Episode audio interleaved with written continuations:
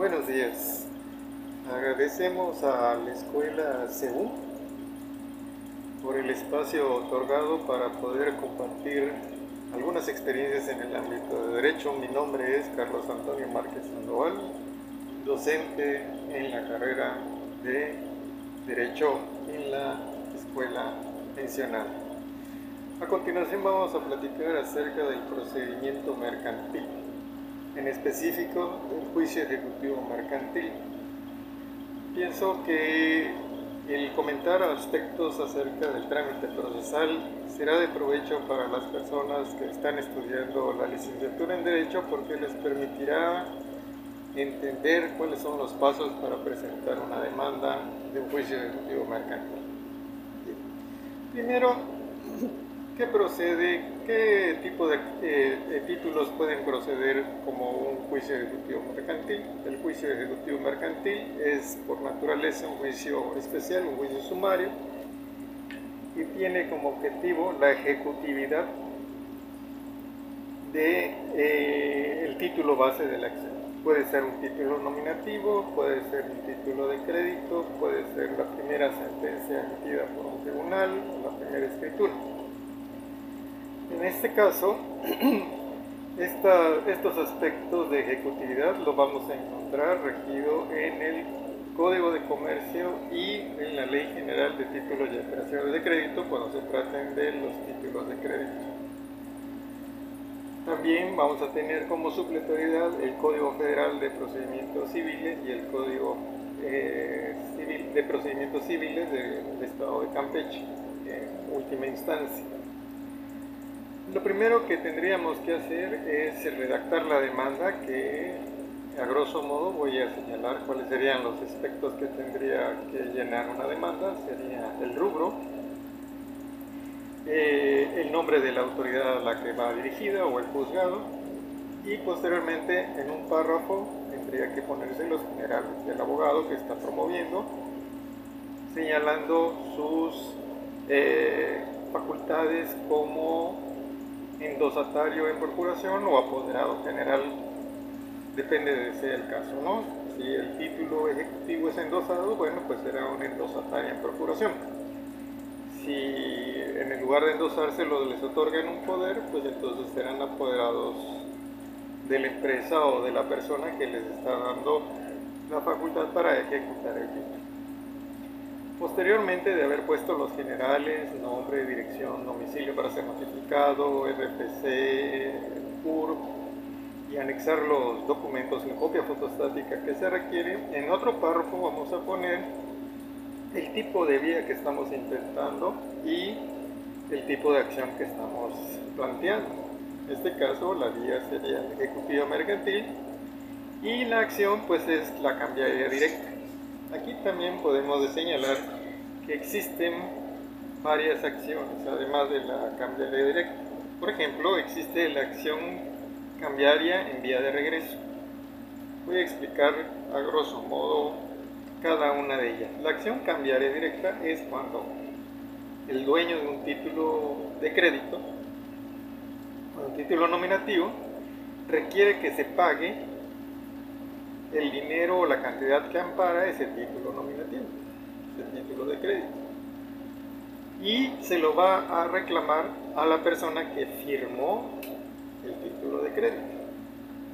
Esa sería la acción cambiaria directa.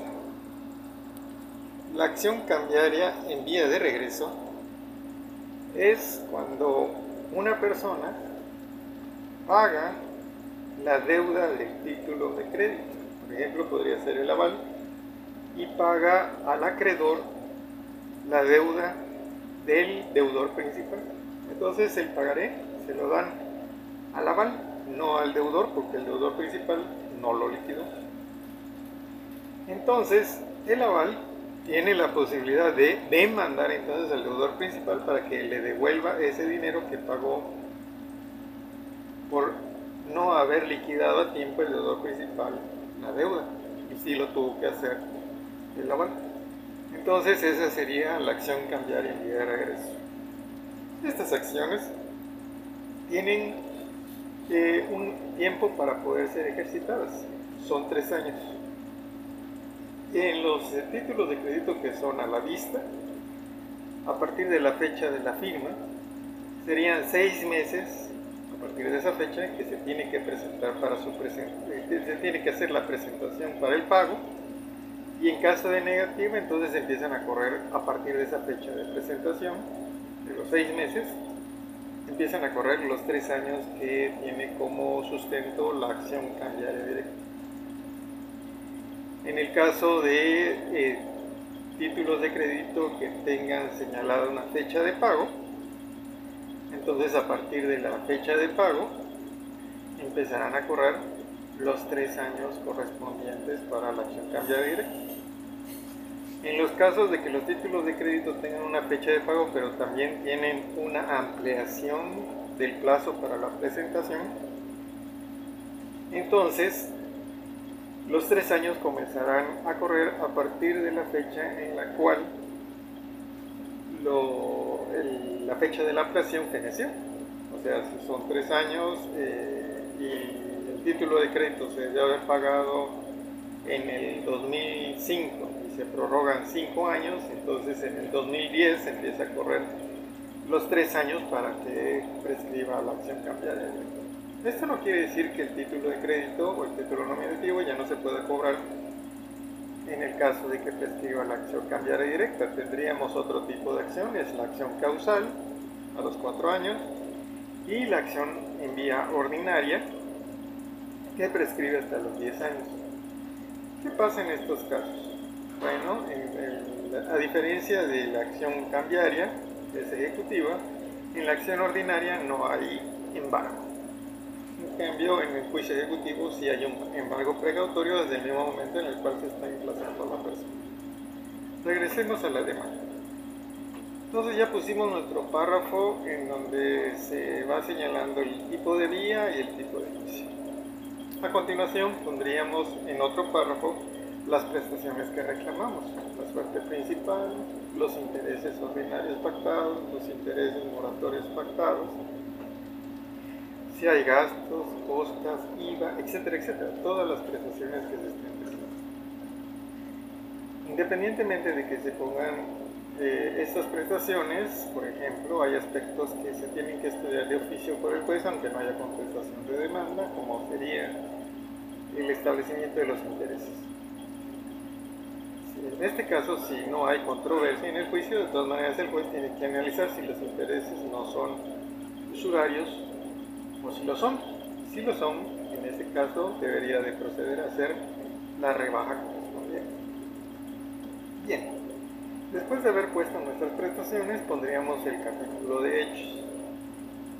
En el capítulo de hechos vamos a narrar sucintamente todos los hechos o acciones o situaciones que dieron origen hasta el momento en el cual se vio obligada la persona para presentar su demanda.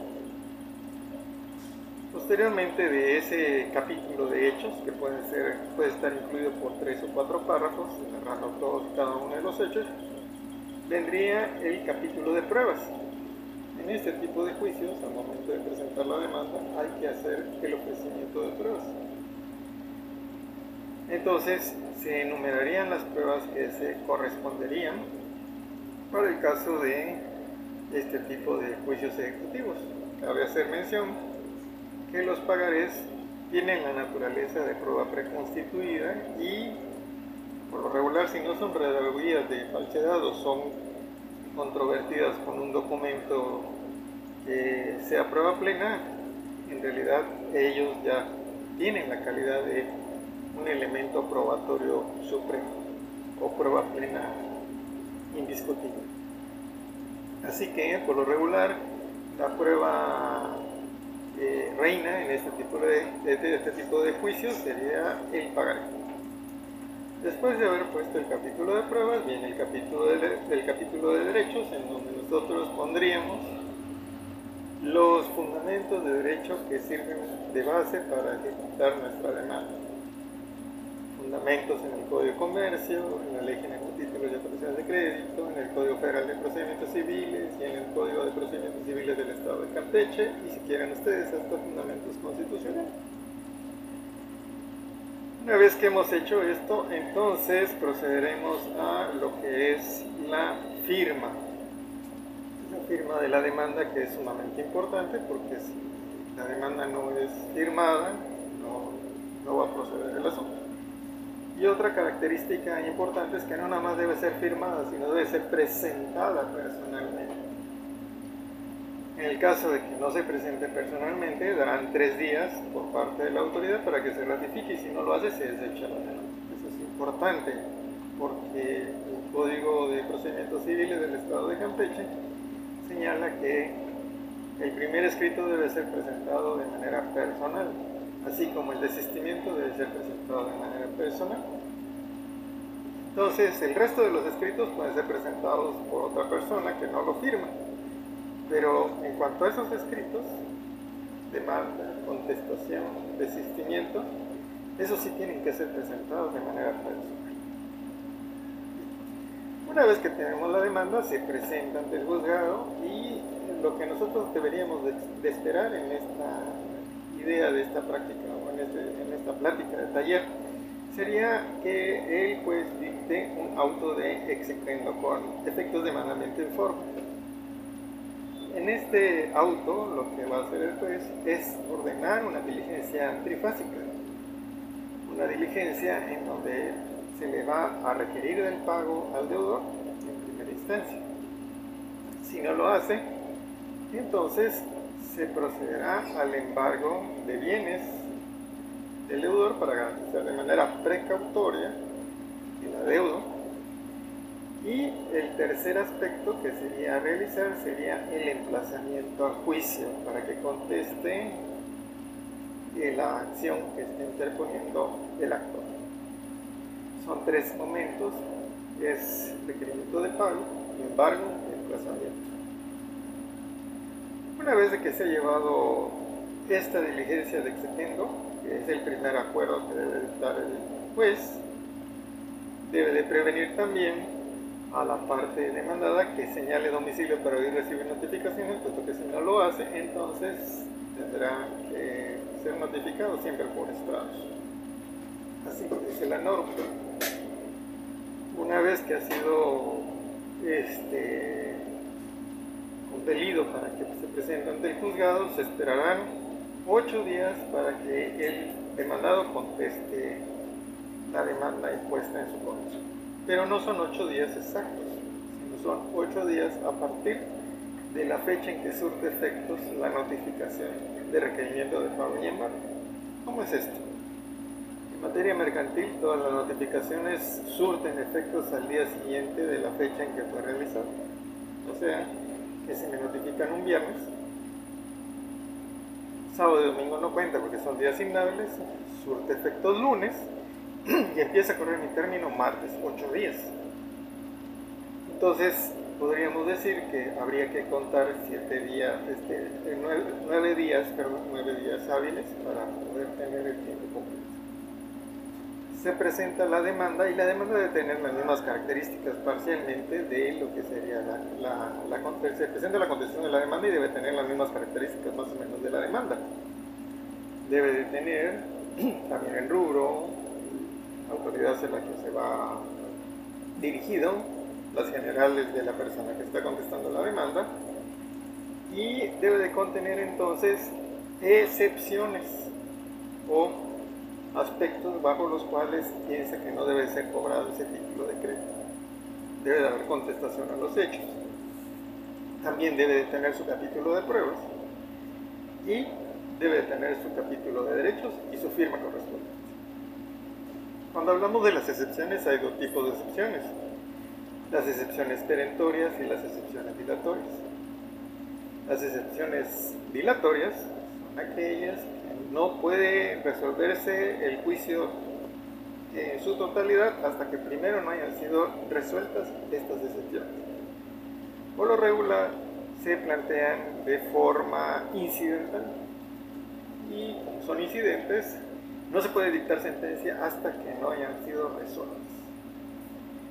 Las excepciones perentorias son las que se resuelven junto con la sentencia y darán lugar a que en un momento dado se determine si es procedente o no es procedente el juicio. Por lo regular, las excepciones dilatorias tienen que ver con aspectos de forma y las perentorias tienen que, haber, tienen que este, tratar aspectos de fondo. Aspectos de forma como por ejemplo que la personalidad del que demanda no está bien acreditada. Aspectos de forma como que se presentó ante el juez que no corresponde porque no tiene esa competencia para conocer, no fue el domicilio en donde se pactó el pago, etcétera, etcétera. Entonces son aspectos de forma los que primero se tienen que resolver para ver si puede seguir el juicio. Si procede una acción, una acción dilatoria, entonces el juicio ya no se resuelve de fondo, sino producto de esa excepción dilatoria es que el juicio se declara improcedente e infundado. Ahora bien, si todas las excepciones dilatorias fueron infundadas y si sigue el juicio, entonces se tendrán que desahogar las pruebas, citar alegatos y después la resolución o la sentencia. Al momento de dictar la sentencia, eh, vamos a tener que analizar las, excepciones que fueron planteadas como eh, perentorias, por ejemplo la de pago o la de pago parcial. Entonces allá ya se analiza si se analizaron los documentos que se con los que se acredita el pago del título de crédito o no, si con algunas pruebas diferentes fueron acreditándose estos pagos. Bien. Una vez de que se ha llegado la sentencia y la sentencia tuvo lugar a declararse procedente, procedió la acción ejecutiva mercantil, entonces eh, se, resuelve o se sentencia eh, que se pague la suerte principal, se paguen los intereses señalados como legales, pero se establecen en porcentaje, no en deuda líquida. Entonces, eh, para poder establecer esa sentencia que está hecha en porcentajes y no hay sentencia líquida, hay que proceder a realizar un incidente de liquidación. En este incidente de liquidación es en donde las prestaciones que fueron sentenciadas de manera porcentual se van a establecer de acuerdo con las cuentas que se saquen de manera líquida o ya no va a ser en porcentaje, sino va a ser en dinero puntual, en cantidad específica.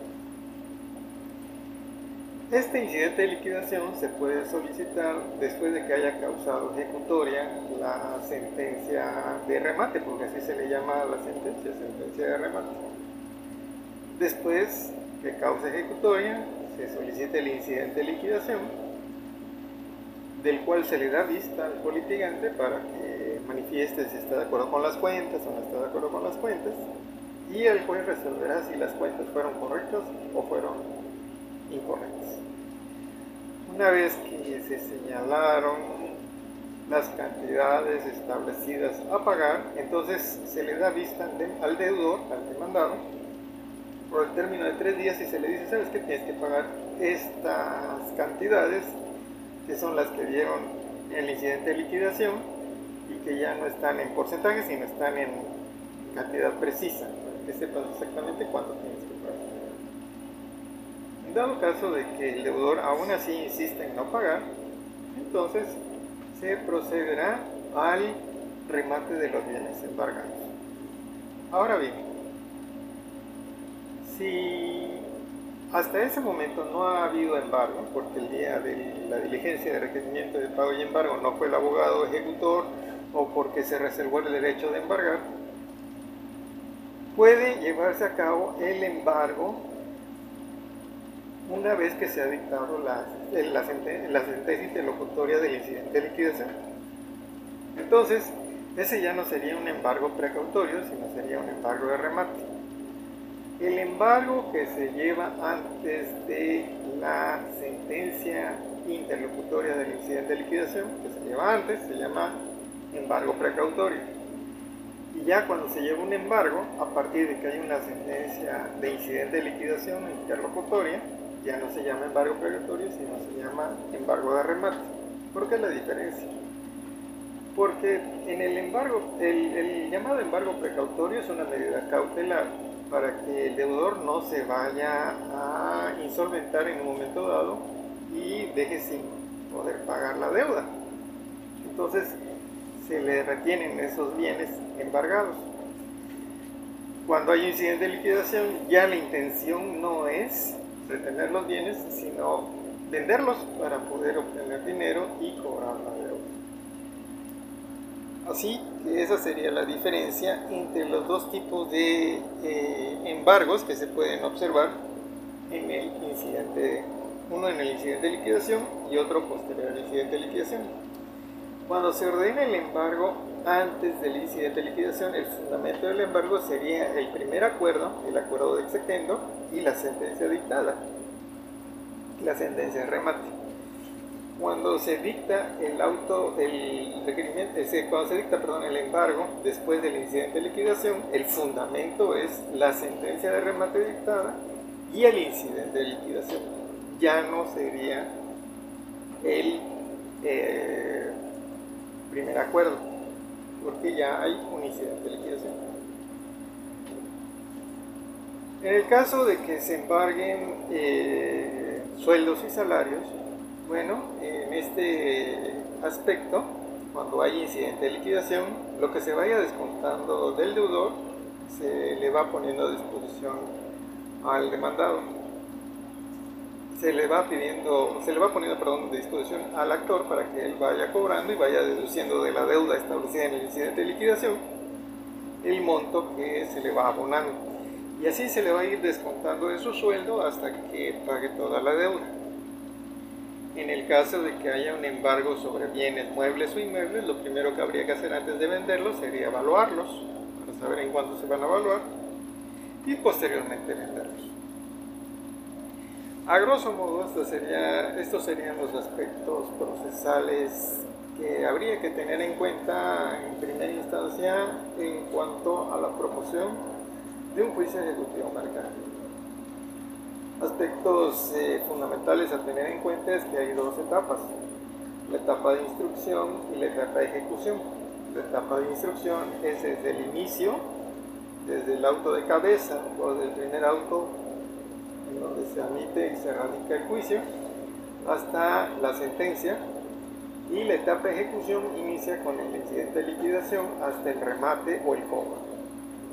Entonces son dos procesos uno en donde hay la instrucción y otro es en donde hay ya la ejecución de la sentencia. Esperando que estos comentarios sean eh, útiles para todas las personas que nos escuchan, eh, no me queda más que agradecer la oportunidad de nueva cuenta a la, escuela, a SEUM, por el espacio que me dieron para compartir estos conocimientos que de alguna forma eh, sé que serán provechosos para todos los estudiantes de abogacía. Un saludo para todos.